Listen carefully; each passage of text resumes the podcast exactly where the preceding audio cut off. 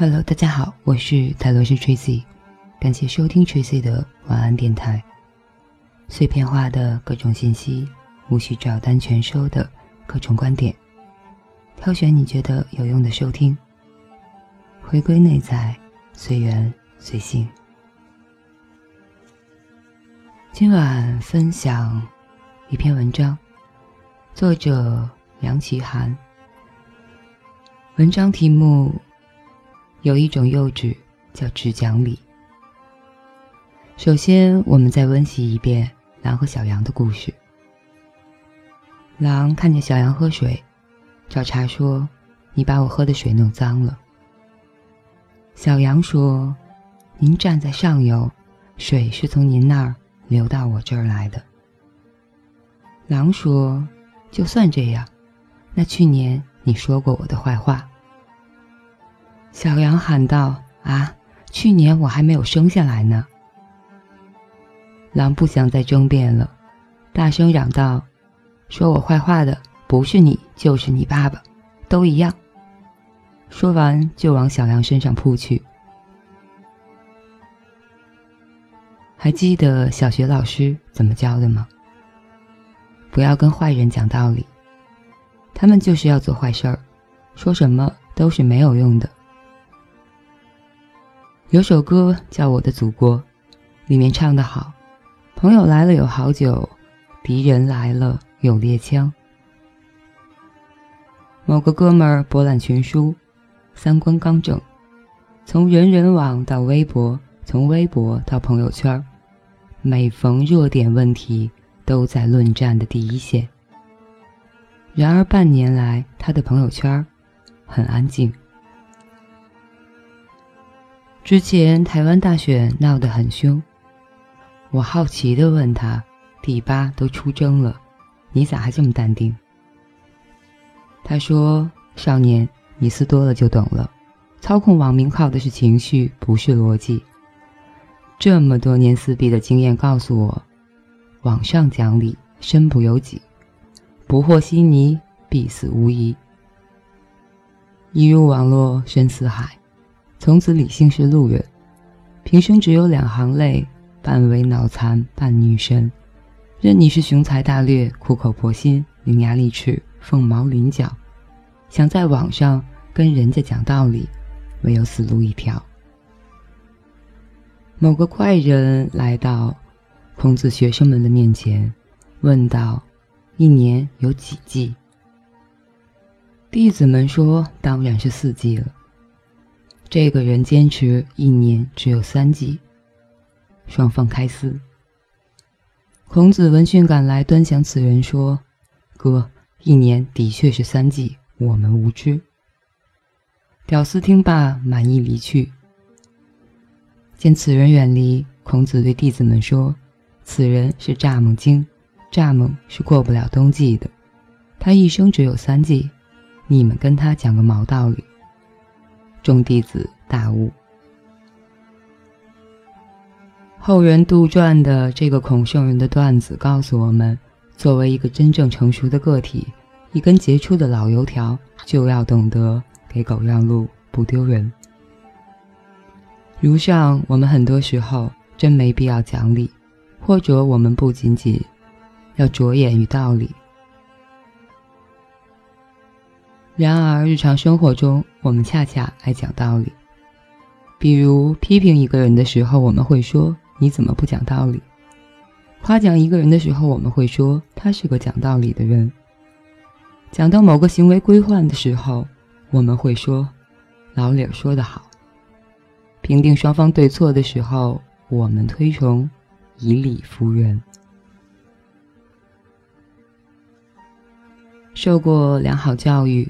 尤其受过高等教育及以上的人，在面对偏激论调或者愚昧行径等个体认知破裂的时候，以及共识危机或者突发事件的社会舆论风暴的时候，只爱讲理，倡导理性、客观、公允等等。他们强烈倾向并参与到社会理性捍卫和建设中来。他们有种责任感，教化愚昧的对方，乃至开启民智，是他们作为文明人的义务。他们有一种优越感，作为文明人，他们有资格和能力来教化和启发眼前的傻叉乃至乌合之众。他们呢，还有种成就感，通过他们的努力和战斗，无知愚昧的对方或者民众有所进步和成长。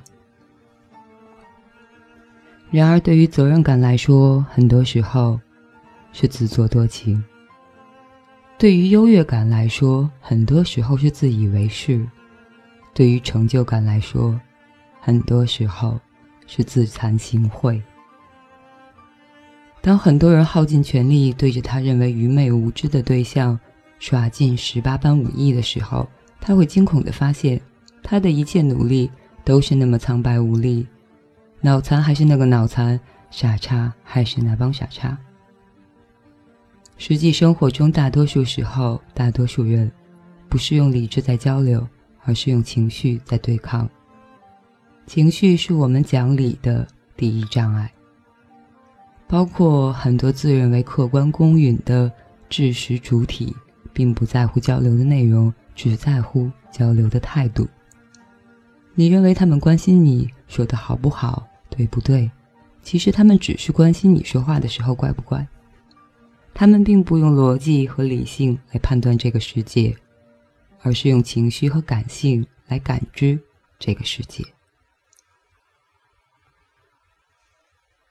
只要你没有照顾到他们的情绪，那么你可能就是偏执狂、逻辑混乱、言语不详。一派胡言等等。只要你照顾好了他们的情绪，你都是公正客观、有理有据、实事求是、掷地有声。他们根本不在乎你的辞藻、逻辑思维，他们只关心你在跟他们的对话中是否足够的谦卑乖巧。你论述的最终立场是否跟他们和谐一致？你的最后一句话。是否是我认同你？你是对的。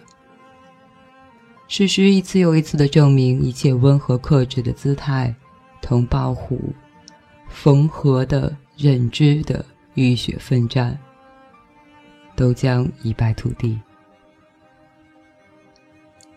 在大多数时候，大多数情况下，大多数人的大多数交流，情绪始终是第一，哪怕他们衣冠楚楚、简丽华美。英姿飒爽，温文尔雅，何况大多数人还都是那样。情绪之外还有两个鸿沟，决定着很多交流注定失败。首先，认知结构，很多人不是坏人，他们只是傻叉。每个人的所思所行都基于他的智力发育、教育背景、生活经验、风俗习惯、宗教信仰等等一切精神内容的总和。每个人读过的书、挨过的刀、走过的路、爱过的人都不一样。你想跟他说明白、讲清楚，需要跨越的不是语言，而是语言背后的认知水平，以及决定认知水平的智商、教育、阶层、信仰等等无数的鸿沟。如果想仅仅依靠自己的思想储备对别人实现价值观同化，是很难的。很多时候，我们同对方吵来吵去，最后争论的是同一个事儿，就不错了。其次，利益关系，揣着明白装糊涂，是很多人应对某个事件的状态。很多人的认知水平不低于你，他们也明确的知道你在说什么，更知道自己在说什么。他可能认同你说的每一个字。但是出于利益集团、身份局限、组织关系等因素，故意刁难、耍横、胡搅蛮缠，言语不详、针锋相对。他不是不懂，而是假装不懂；他不是对立，而是偏要对立。你的障碍不是他的大脑，而是他的腰包；你的思想和语言的对手不是他的思想和语言，而是他的欲望和利益。最后有一点要注意的就是警惕自我，对情绪、认知、利益三者的认知，不仅适用于我们沟通、吵架、互撕的对象，也适用于我们本人。我要保证你的对面是一个跟你认知结构相当、利益关系和谐、性情自控稳定的人，同时还要保证自己在交流的过程中配得上对方的认知结构，不为利益冲突左右，能够克制住自己的情绪。保证对方不脑残已经很难，保证自己不脑残难上加难。很多时候，我们自己往往自以为是，自认为自己聪明、博学、公正，责备对方浅薄、偏执、愚昧。而事实上，我们自己不能够设身处地的在对方的境遇上分析和处理问题，不能够有足够的见识和能力把握和判断对方的论述，或者不能够。有足够的修养和定力，保证自己不被情绪左右等等，从而妄自尊大、蛮不讲理。在所有的沟通中，我们不仅要认清对方的情绪、认知和利益等，也要时刻提醒自己认知自己。我们多少时候为情绪控制，为认知局限，为利益牵绊？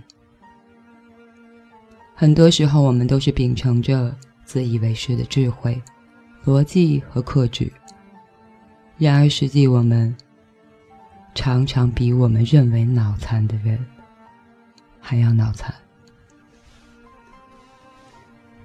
这里强调一下，我们绝不否认坚守理性的意义和伸张正义的价值，我们也要看到，在沟通和交锋的时候，一味只讲理，在理念上。是不成熟的，在操作上是有风险的。在我们面对需要沟通的个体或群体的时候，不妨首先自省，警惕自身知识、情绪和修养，然后立足理性，不拘泥于抽象道理和逻辑，而是通过综合协调情绪、利益和修养等多方面的因素，达成沟通的效果。当然，我们也要注意，很多人其实不需要交流，因为不是所有的东西都进化成了人。此外，为了给日常的沟通和交锋做好准备，我们可以一方面提升自己的知识和修养，提升未来的沟通能力、论战资格和舆论掌控水平；一方面各种进步混得比你觉得脑残的个人或者群体都要好。一边用实力基础上的更精彩绚烂的生活，让他们耻于面对你；一边把更多的目光和听众吸引到你身边，他们绿着眼睛看着你传播思想，嗨翻全场，而他们自己却人嫌狗不咬，憋死他们。最后，以庄子《秋水》中的一段话自持和自省。北海若曰：“井蛙不可以语于海者，居于虚者；夏虫不可以语于冰者，笃于实也。取士不可以语于道者，属于教也。今而出于崖夷，观于大海，乃知。”而丑，二将可与，与大利矣。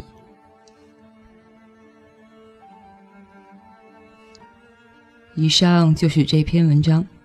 嗯，关于最后的《庄子·秋水篇》，大家可以自行去百度一下，查阅一下翻译。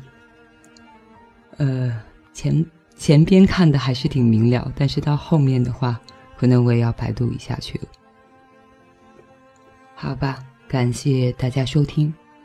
呃，今天是小年，顺便祝小年愉快，还有周末愉快，晚安，好梦。